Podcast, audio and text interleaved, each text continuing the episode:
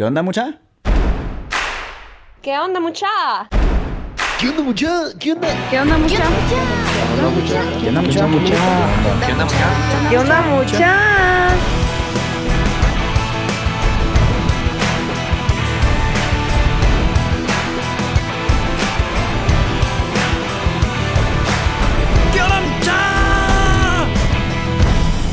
onda, mucha? ¿Cómo están? Espero que estén muy bien. Mi nombre es Jorge Delio y suelo ser la persona que te recuerda que aún no sos ni la mitad de lo que vas a llegar a ser. Así que bienvenido una vez más a ¿Qué onda, mucha? Podcast. Comenzamos.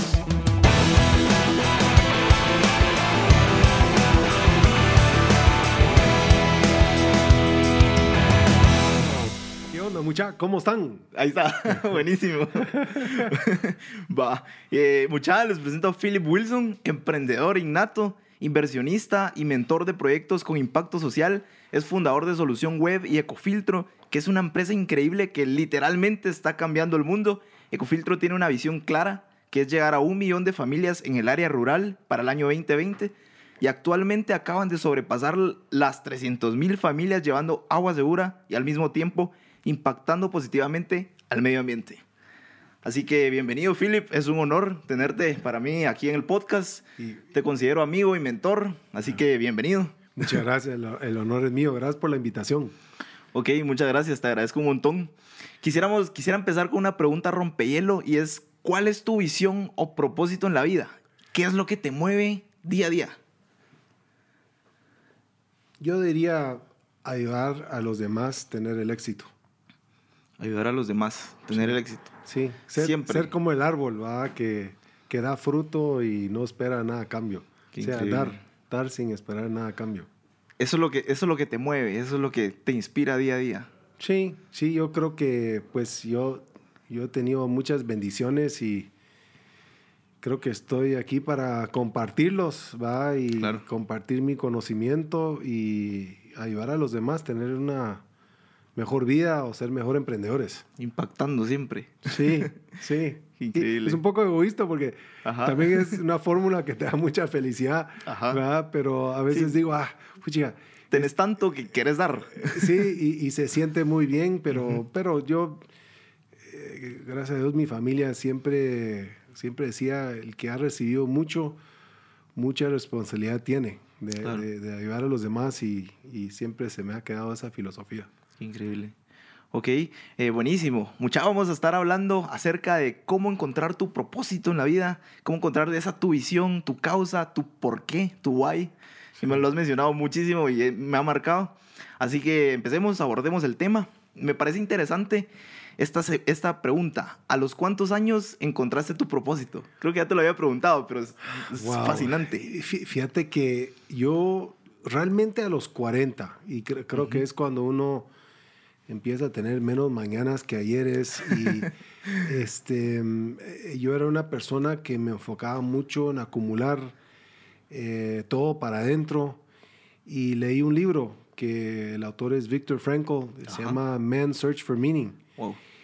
Y me cambió, me cambió el rumbo y, y entendí lo que decía un mi mentor, ¿va? que el árbol no come su propia fruta. O sea, nuestra naturaleza, la mía, la tuya, Ajá. todos los que nos están escuchando, es de dar. Sí. Eso es lo que realmente te da felicidad. Pero fue a los 40 cuando empecé a cuestionar, tenía mucha ansiedad, tenía eh, mucho éxito, digamos, en, en lo material, Ajá. pero sentía una ansiedad y que seguramente estaba entrando a un midlife crisis. Y- Claro. Y, eh, y ese libro me dijo, bueno, aquí estamos realmente para, Hay un para ayudar a los demás y con un propósito como ese eh, voy a empezar a encarrilar mi vida de una manera eh, más humana. Ok. ¿Y qué era lo que te movía antes? Porque, o sea, antes de los 40 de encontrar tu propósito, ya tenías muchas empresas y, Sí. y todo. ¿Qué te movía antes? Pues mira, yo, yo fui a, a una escuela de negocios que se llama Wharton, es la. Universidad de Pensilvania. Y cuando yo estuve en esa universidad, eh, el único mensaje que yo recibí de por qué existe la empresa es para hacer Ajá. dinero. Ajá. No había ningún único fin. otro propósito que eh, retorno en inversión. Money, y, money. y, eh, Eh, money, money. Y, y realmente salí de esa escuela de negocios muy enfocado en hacer negocios rentables. Y dije, bueno, mi, mi, impacto en la sociedad es que voy a, a, resolver una necesidad de mercado y voy a dar trabajo. Y sentí que ese era el propósito de, de mi carrera de, de emprendedor, era eh, crear riqueza.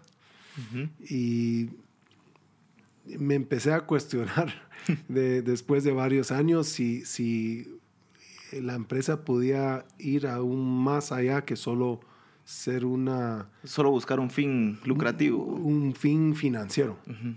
sí. ¿Cómo, eran, ¿Cómo eran tus mañanas antes de descubrir tu propósito? Porque me imagino ahora te levantas y dices, wow, o sea, ahorita voy a la fábrica de Cofiltro a cumplir mi propósito, a impactar personas, a cambiar el mundo. ¿Cómo eran antes esas mañanas? Pues, mira, yo siempre he sido una persona disciplinada y desde okay. que estuve en la universidad me levantaba temprano, salía a correr, siempre hacía ejercicio. Este, y lo, lo, único diferente es que sí me metía a varios negocios y después de un tiempo, porque no tenía un why realmente, Ajá. como que el burnout, después de como... Se apagaba mi esposa, la llama. Mi esposa siempre me decía, después de los cinco años ya, ya Philip Wilson empieza a tener su burnout, Ajá. porque si solo estás persiguiendo acumular eh, lo material, pues viene el burnout. Claro. Y, y, um, y, es algo pues que vamos a hablar después de que no me ha pasado con Ecofiltro, pero sí me pasaba a menudo cuando era puramente un negocio con, con impacto financiero y nada ah. más. Pues no había un propósito amarrado a eso, no había sí, una causa. Así es. Increíble. Así es. ¿Cómo sabías que, que, ese era tu propósito? O sea, ok, leíste ese libro, cambió tu vida a los 40 años, ¿y, y cómo sabías que era tu propósito? Porque me llamó mucha la atención y empecé a cuestionar la manera que estaba viviendo mi vida. Uh -huh. eh, empecé a pensar en personas que estaban viviendo su vida con propósito, aunque no, no habían leído el libro, y, y me impresionaba que era gente más light, más contentos, este, yo me acuerdo que, por ejemplo, mi hermana, ¿verdad? que ella desde que se graduó de la universidad era una trabajadora social, siempre tratando de ayudar a los que no tenían eh, la, la, suerte que teníamos nosotros y era una persona que, que siempre... Se miraba libre, feliz, se miraba ¿verdad? feliz. Siempre. Y yo con con, digamos, éxito material y ansioso y... Estresado. Y hasta le decía a mi hermana, ¿y por qué estás contenta si el mundo está patas arriba? Y, y, y um, ella uh -huh. tenía mucho, mucha paz interior. Ella descubrió su propósito hace mucho, me imagino. Sí, sí. Mi a, una... sí, a una edad muy joven. Sí, pues. Mi mamá siempre decía que era la más sabia. Qué increíble. a mí me tomó muchos años después. Hasta pero, los 40. Sí. ¿Qué sí. le dirías a todas esas personas que te, estás, te están escuchando y dicen, ah, ya tengo 50 años, eh, no sé si todavía tengo un propósito?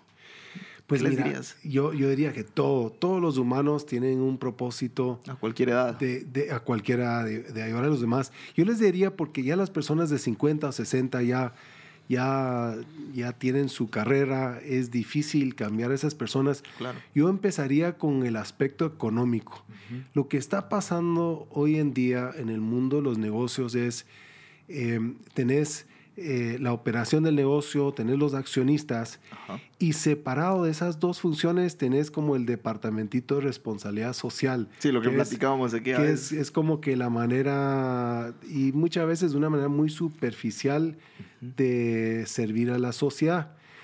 Ese modelo ya se está terminando y, y la razón es porque eh, las empresas más pilas, uh -huh más innovadoras están diciendo, mira, nosotros podemos impactar de una manera que va dentro del giro de negocio. Y le voy a dar un ejemplo de, de, una petrolera en Francia que se llama Total. Uh -huh. ellos, eh, ellos se enfocan en, en, energía y decían, mira, muchos de nuestros productos no son buenos para el medio ambiente. Por ejemplo, carbón. Ajá. Salgámonos de carbón. Se salieron de carbón, se salieron de petróleo y se enfocaron en gas natural. Uh -huh y es una empresa muy rentable que se cotiza con un premium en el mercado y utiliza, por ejemplo, todas sus gasolineras, tiene miles y miles de gasolineras en toda África. Ajá. Dijeron, bueno, ¿por qué no empezamos a mercadear productos como luces solares para todos esos clientes de base de la pirámide que van a nuestras estaciones? Y empezaron todo este, Ecológico. eh, este portafolio de, de productos que generan dinero, porque Claro. las estaciones en África generan dinero, pero eh, son productos que mejoran la sociedad. Entonces ellos, eh, la nueva filosofía no es, eh, digamos, antes muchas empresas que, digamos, dañan el medio ambiente el 364 días y el último día del año siembran mil árboles. Claro. Ese es como un extra. O sea, ese es tienen ese impacto como sí. un extra. Yo le digo es el fondo perdido, ¿va? Y es algo muy superficial que no va a mejorar la sociedad. Ajá. El nuevo tenés que ir dentro del giro de negocio. O sea, sí, yo sí creo que, y, y estoy contando este caso porque el mercado está premiando esas empresas que realmente están midiendo sus externalidades positivas y negativas. Que antes solo se medía la parte financiera, ahora como total está diciendo, bueno, ¿qué es nuestro impacto en la sociedad, en el medio ambiente, en las personas? Que formen parte de la esencia. Exactamente. Y, y esos que se están midiendo, eh, Boston Consulting Group hizo un estudio y los que están midiendo toda su operación y tratando de mejorar su operación para que tenga un impacto positivo, eh, se están cotizando más altos en la bolsa. O sea, yo le diría a esas personas para res- responderle a la pregunta, alguien de 50 años le diría, mira, es una buena decisión económica. Realmente eh, tratar de atender las necesidades de los más pobres eh, y del medio ambiente es el mercado va a premiar a esas empresas porque alguien que ya tiene 50 o 60 pues es difícil pues hablarle de la, de la filosofía Claro. Cambiarle ese mindset. ¿no? Sí, es, es complicado. Yo por eso doy mis charlas solo a jóvenes o MBAs, porque Son más open mind. hay no sé. open mind y están empezando su carrera y quiero que ellos sepan que a través de ser buenos emprendedores, emprendedores de impacto, no solo van a estar más contentos, sino van a, van a económicamente prosperar más Claro. que un emprendedor que no toma eso en cuenta. Que no forma parte de su esencia al impactar. Así es, así es. Increíble. Buenísimo. Y es lo que hace Cofiltro. Sí, y, y- y- y le, voy, le voy a contar dos casos interesantes de empresas que han utilizado Cofiltro para mejorar el giro de negocio y Ok. que también es bueno para la sociedad. Eh, el primero es Nestlé. Ajá. Nestlé hizo un estudio eh, de todos los empleados que ellos tienen en la fábrica en Antigua y vieron que el 41% no tenía agua potable Wow. en sus casas. Entonces ellos facilitaron a través de pagos que los empleados puedan comprar ecofiltros. Tipo bisacuatas. algo Así es, sin intereses, ¿verdad? Ajá. Todos compraron y ellos subsidiaron parte. Todos compraron y después de dos años hicieron un estudio de qué fue el impacto de llevar esos ecofiltros a las casas de sus empleados. Ajá. Pues hubo una reducción de 64% Puchica. en días ausentes. Hicieron una conferencia de prensa y para, para eh, publicar ese impacto. Entonces, para, los, eh, para la operación de negocio fue positivo, eh, empleados más productivos. Todo va amarrado. Así es. Un empleado más productivo para los accionistas eh, generó más rentabilidad para, el, para el negocio. Y pues el impacto, eh, las familias de todos los empleados eh, están eh, mucho más Saludables. este, los que hervían agua, pues ya no hierven agua, entonces ya Hay no- un ahorro, por ejemplo. me- el medio ambiente, leña, el medio ambiente, no se cortan tantos árboles, o sea, Ajá. había un impacto, pero iba amarrado al giro negocio. Increíble. Lo mismo con los hoteles, hay muchísimos hoteles, eh, porque creo que este es un muy importante punto, porque esto va a hacer que más empresas eh, entiendan la importancia de meter el impacto en el giro negocio y no en el departamento. no como un extra. No siembro mil árboles a finales de año. Así es, así o es. dono tanto. Eh, eh, Exacto. Y, y los hoteles, los hoteles normalmente ellos eh, eh, ponen dos botellas en cada cuarto. Ajá. Pues eh, hace varios años producimos lo que son los mini ecofiltros. Ajá. Los he visto. Tengo uno. empe- empezaron a, a aparecer en todos los cuartos. Entonces, ¿cómo impactó esos mini ecofiltros en el negocio de los hoteles? Pues uno, ya no tienen que comprar esas botellas de agua, ¿va? Solo tienen que llenar los mini ecofiltros del, del chorro de cada cuarto. Entonces, hay un gran ahorro ahí. bastante. Los turistas europeos y americanos están pagando un premium para esos hoteles que tienen esos sellos verdes, donde no solo ponen ecofiltro, sino compran verduras locales y tratan de Más de ser más, orgánico. más orgánico, más sostenible. Entonces, están vendiendo el mismo cuarto eh, por más dinero. Entonces, eso es bueno para los accionistas, bueno Claro. para la población y pues para el medio ambiente es una maravilla que en solo un hotel estamos eh, reduciendo eh, 600 botellas al día, que muchos paran en los ríos, los lagos, etcétera. Este, para nosotros es una venta rentable porque todas las ventas urbanas o corporativas son rentables y nosotros con esa rentabilidad Subsidia. subsidian El propósito de- el propósito pues la donación a escuelas viene de esos fondos. Entonces eh, eh, eso Increíble. es el impacto. Es más que si digamos un hotel dice una vez al año eh, vamos a pintar una escuela o Ajá. vamos a donar cinco filtros a una escuela pues a través de meter el ecofiltro en el giro negocio eh, lo hace más rentable y también el impacto es más allá porque nosotros entonces podemos donar muchísimos filtros con esas compras de los hoteles Ajá. a, a los, a, a escuelas, ¿verdad? que la única donación que hacemos a escuelas, lo que es venta a familias, pues es subsidiada. Increíble. Y eso pasa cuando lo haces parte de tu Sí, giro de negocio, sí. tu modelo de negocio. Sí, sí. Una pregunta, Philip. ¿Cuál, ¿Cuál crees tú que es ese legado que estás dejando con Ecofiltro? ¿Cuál es ese legado Yo- que estás dejando? Yo creo, yo creo que aquí en Guatemala es, el legado es que el sector privado, las empresas, pueden ser el motor que mejora Guatemala, que crea más prosperidad para todos, especialmente los de la base de la pirámide.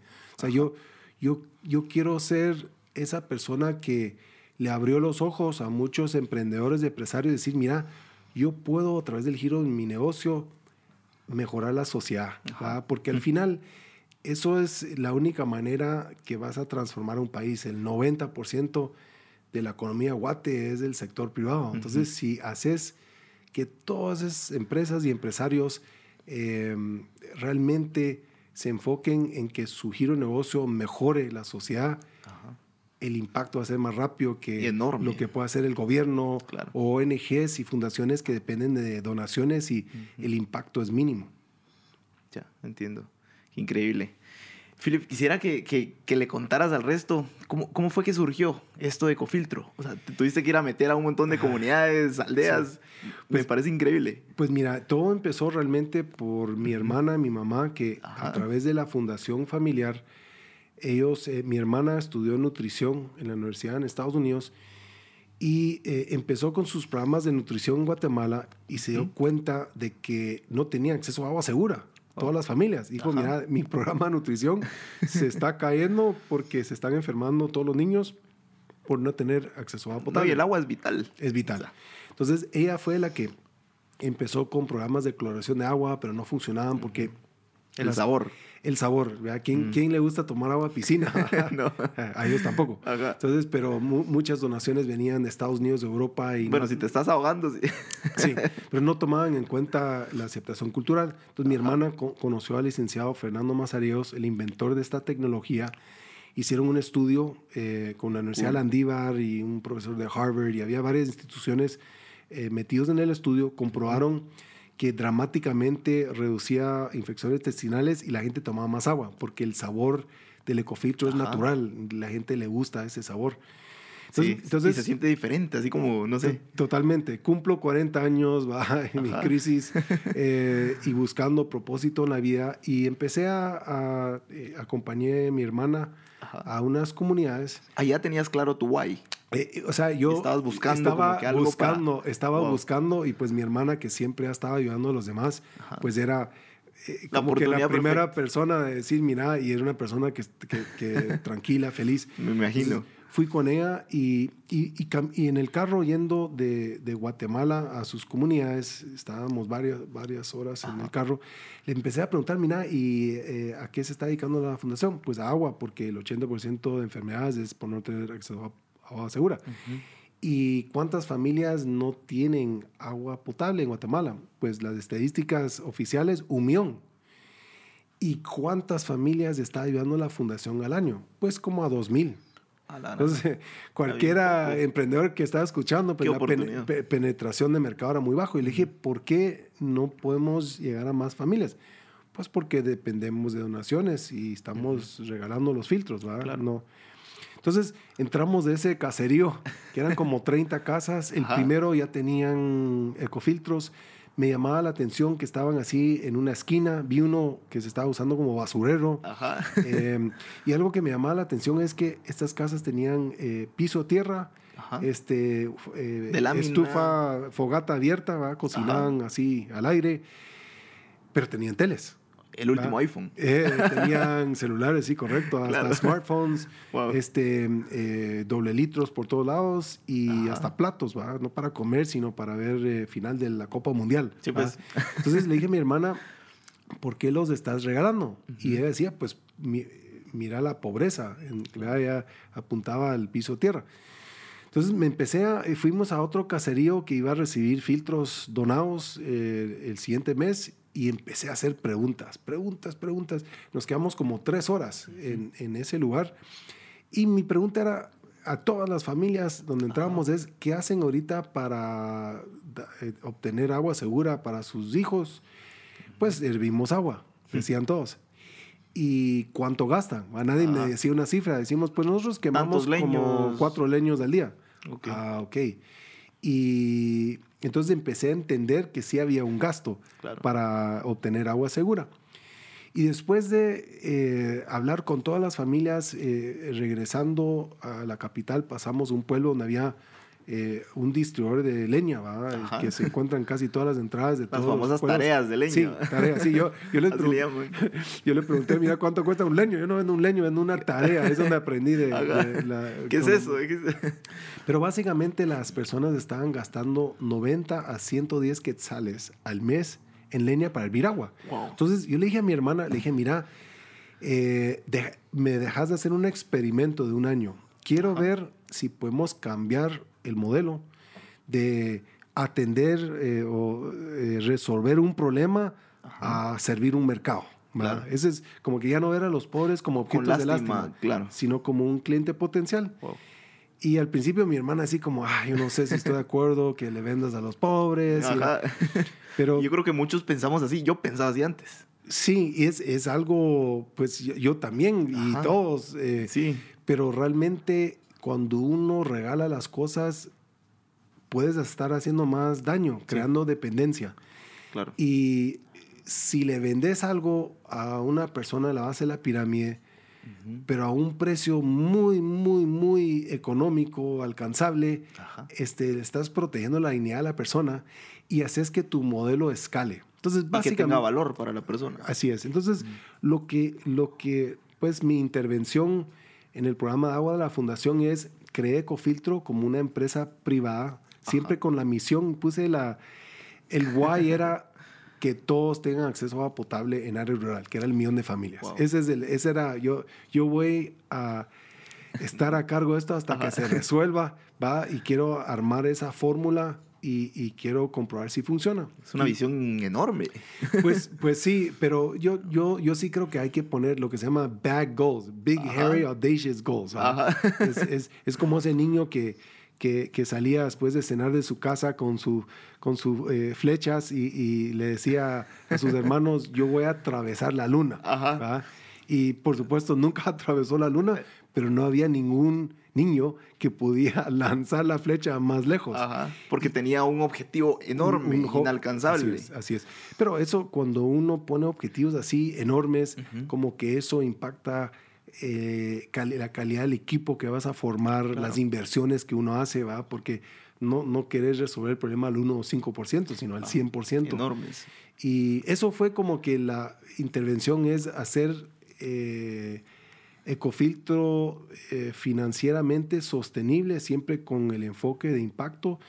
Y pues desde 2010 hemos vendido más de 530 mil filtros, de la cual el 70%, más, eh, más de 300 mil, eh, son a los más pobres. Y vas a estas Increíble. casas donde han comprado el ecofiltro y es como un altar. Sí, Está al lado de la tele. visto, claro. Es- Hasta le tienen como esa clásica de la abuelita que le pone el mantel Sí, al PlayStation. Hasta, hasta le ponen el mantel porque tiene, tiene valor, tiene Ajá. valor, lo aprecian, lo usan, eh, no depende de donaciones, o sea, ya, ya es un proyecto sostenible. Si, si me pasan a traer un camioneta mañana, Ajá. ya no estoy, pues va a seguir el modelo, el modelo funciona, claro. no depende de donaciones. Y eso era para mí lo más importante para escalar el proyecto. Y cosa que no pasaría si se le regalara Así a las es. personas. Así es. Eso le da valor. Así es. Y, y es lo mismo, ¿va? Con proyectos de responsabilidad social en empresas, ¿va? Eh, el fondo perdido, ¿va? Eh, dan cantidades muy pequeñas en relación a los problemas que están tratando de resolver. Ajá. Y mejor, mejor invertir en un emprendedor social que realmente está escalando que Ajá. hacer curitas o eh, eh, proyectitos pequeños que realmente no, no van a ir muy lejos. Y, No es tan escalable. no están escalando y, y por eso estoy, mis charlas siempre van dirigidas a, a metan ese impacto en el giro negocio, no lo separen, o sea, que sea parte, o sea, que, que, que tu negocio No impacte. como un extra. Así es. así y eso a largo plazo, o sea, tiene sus beneficios. Sí, la- o sea, está Y un impacto. Sí, o sea, Ecofiltro es un caso muy, muy interesante. Nosotros en área urbana, o sea, vendemos cantidades muy grandes de filtros. Y yo creo que la gente, o sea, nosotros tenemos poder en lo que cobramos en área urbana porque la Ajá. gente sabe que tenemos una misión, un why. Sí, Y hay una historia Hay una detrás de la historia detrás. Y entonces, e- es eso, o sea, en Guatemala nosotros somos un ejemplo como otras empresas en otros países donde si auténticamente real- realmente estás tratando de mejorar sociedad, el mercado te va a premiar. O sea, vas a tener buenos márgenes, Ajá. vas a crecer. O sea, nosotros crecimos 49% el año pasado en Chicas. unidades. Y, y- y este año creo que va a ser más alto. ¿Por qué? Porque sí ven en nosotros una empresa diferente Genuina. genuina, auténtica, que realmente va más allá de, de solo hacer dinero. Sí. Y eso es lo que le digo a todos mis amigos. Digo, mira, si, si no cambias a realmente un modelo de impacto de esta manera, o sea, deja, si realmente te interesa mejorar la sociedad económicamente, vas a ser más rentable si, si realmente estás tratando de mejorar las externalidades. No, y yo creo que la gente, el mercado también se da cuenta si de verdad ese impacto Sí. es, es genuino Sí. o es real. Sí. Lo que pasa es hoy en día todos tienen smartphones, todo Ajá. el mundo se sabe de todo. Por eso los modelos de, de empresa social están recibiendo mucho financiamiento. Y las ONGs y fundaciones cada año es menos y menos porque los donantes dicen, pero mira cómo vamos a escalar esto, cómo vamos a resolver esto si el Ajá. modelo no funciona. Entonces ya, ya, no, ya no te puedes esconder detrás de un mal modelo. Esa es, esa es la realidad. Y, y porque todo el mundo tiene información, pues esas empresas sociales auténticas de impacto van a seguir creciendo. Y por eso le digo a los estudiantes, métanse, porque Ajá. económicamente les va a ir bien y van a tener vidas eh, de mucho más orgullo y felicidad y realización, porque el trabajo que invertís en tu negocio tiene un impacto más allá que solo hacer dinero. Sí, tienen la oportunidad de dejar huella, un Sí, legado así es. en el mundo. Así es, así es. Increíble. Ok, Philip, ¿qué consejo o pasos le, le darías a alguien para encontrar su propósito? O sea, alguien que ahorita, ya sea que tenga 15, 30, 40 años, Sí. no sabe cuál es su propósito en la vida. Pues mira, yo, yo, alguien me dijo Ajá. hace muchos años, pensá en cosas que uno haces que cuando los estás haciendo no te eh, no te, no, no, el el tiempo pasa muy rápido, no te das Ajá. cuenta del tiempo. Eso, ahí empezás a ver qué es lo que a uno le gusta. Ajá. Hay otras cosas. No, yo a veces tengo que leer contratos legales. ¿ya? Yo no serviría para abogado. Siento que el tiempo pasa de una manera muy lenta. Entonces, Ajá. como que ir, ir viendo qué es lo que realmente te atrae. Por ejemplo, con mis hijos, yo miro ¿va? que uno le gusta la música, otro, tengo uno que es emprendedor nato y Ajá. le voy como que dando oportunidades de cómo fortalecer eso, ¿va? Pero Claro. uno se da cuenta de joven por las cosas que le gusta hacer, ¿va? Pero siempre digo, con, con- con- siempre busquen el why que te gusta hacer y que realmente va a durar mucho tiempo porque tiene un impacto más allá de solo el egoísmo que te guste, Ajá. sino que de alguna manera va a servir a la sociedad de alguna manera. Porque eh, lo primero, como que tu pasión, como que te va, digamos que Sí, es lo que te gusta hacer. Sí, exactamente. Digamos que soy eh, eh, un autor, ¿va? Y me gusta escribir. Pues qué bueno sería eh, escribir libros que dejan buenos eh, mensajes y que Ajá. ayudan a las personas a ser mejor personas. Estás haciendo tu trabajo de escribir, pero escribiendo con propósito de mejorar las personas, ¿va? Porque puedes escribir libros que tal vez empeoran. Solo, ajá, o eh, entretengan nada más. entretengan y no te, no te deja algo que pensar o no te hace una mejor persona. Y eso te va, eh, no vas a tener tu burnout eh, si realmente eh, quieres ser un escritor, pero estás escribiendo con un propósito de ayudar a los demás. Como juntar tus pasiones y asociarlas a un propósito Sí. mayor. Sí, Increíble. sí. Buenísimo. Ok, ¿cómo, ¿cómo te sientes hoy en día al despertar y saber que tenés un propósito?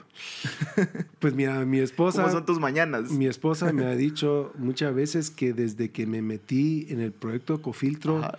este, a veces me levanto así diciendo, ala, Dios, afortunado". ¿cómo, ¿cómo me diste algo tan, una Ajá. oportunidad tan increíble? ¿verdad? Como que uno se levanta con mucha esperanza y me he sentido como un adolescente. o Ajá. sea, no, y eso se energía. nota, o sea, la buena vibra que transmitís, pero es por Gracias. eso, me imagino.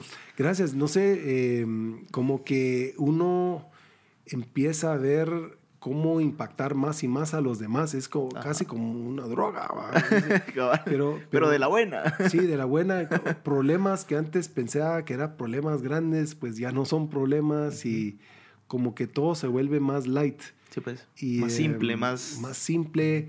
Este, estoy, uno se, se hace más disponible para los demás, de ayudarlos. O sea, como que ya no te volvés egoísta con tu tiempo, sino uno dice, porque uno cuando le está yendo bien y está contento, uno quiere que más personas Claro. experimenten eh, eso, ¿va? Y, y ves, eh, ves eh, particularmente en Estados Unidos, ves personas como que muy deprimidas o Estresadas o se están- complican. Sí, complican, eh, se ahogan en un vasito, eh, como, como un- una hoja en el viento, ¿ah? Sin dirección.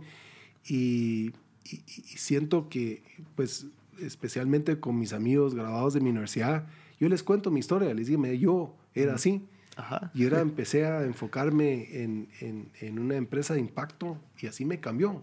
Me siento de veras como No, hasta se te, no- se te años. nota. 18 años y, no sé, más gente quiere estar con uno porque la gente quiere estar con la gente que está con propósito y, Claro. y que está feliz y, y, em, La ley de la atracción. sí, pues de alguna manera em, y por eso me dedico más que todo a hablarle a, a los jóvenes, porque siento Ajá. que ahí puedo tener un impacto ya. La gente más Sí, las grande... nuevas generaciones. Lo que pasa es que no, no, no quiero discriminar públicamente contra la gente más grande, pero a veces solo me escuchan como una curiosidad. ¿va? Pero a la gente joven como que sí puedes impactar. Acabo de dar una charla, ah, eran como 20 patojos ¿verdad? secundaria. y yo sé que ojalá uno o dos de ellos que se van a volver emprendedores Ajá. van a meter el impacto dentro Claro. de su giro y lo entendieron y, y ven que ah, yo puedo mejorar la sociedad a través de ser un emprendedor exitoso. Y si Ecofiltro lo está logrando, ¿por qué uno no? Así es. Sí, y el chapín, el chapín es muy como que si no lo ve, no lo cree. Ajá. Por eso invito a todo el mundo. Hasta no ver, no creer. Así es.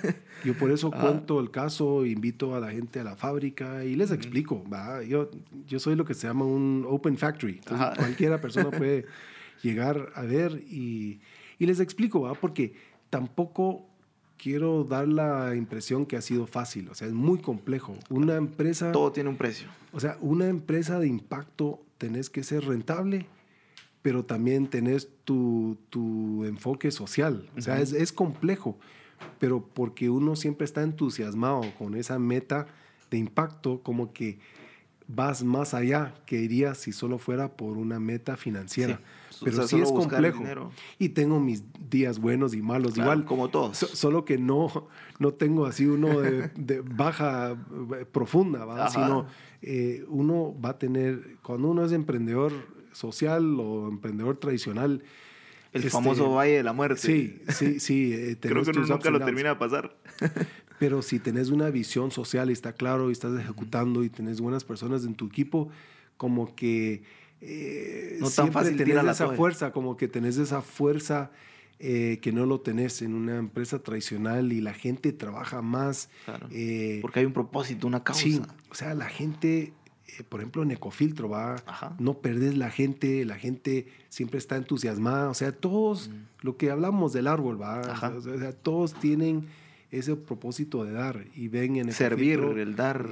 y, y entonces no hay, no hay eh, eh, problemas en la oficina de política, y, Ajá. sino todos están como que muy motivados y siempre van más allá. Eso Bajo un mismo norte. ¿no? Sí, todos en promedio van más allá que en mis otras empresas, pues, que no era así, pues. Claro. eh, Era antes de tu propósito. así es, así es. La gente está bien motivada. Ese aspecto es muy fácil de administrar a muchas personas, pero eh, si uno tiene una meta de un millón de familias y, y- y- y he cometido varios errores, eh, Pero son aprendizajes. son Siempre. aprendizajes, siempre son aprendizajes, el, el más grande. Ajá. Y lo quiero comentar porque creo que es importante para esas, esos emprendedores de impacto que sepan. Un error grave, grave, grave que yo hice es, yo siempre me enfoqué en costo. Y Llegaba con ese Ok. ecofiltro de 20 litros que parece una cubeta de pintura Ajá. y que tengo que tenerlo a tal precio porque se paga en menos de tres meses versus leña para hervir agua. Y nunca me preocupé en, en hacer el producto aspiracional, bonito, con Ok. color. Pues el año pasado lo hicimos. Y mira, no quiero que las personas... hasta o sea, artísticos y todo el rollo. Sí, O sea, y- es bien bonito.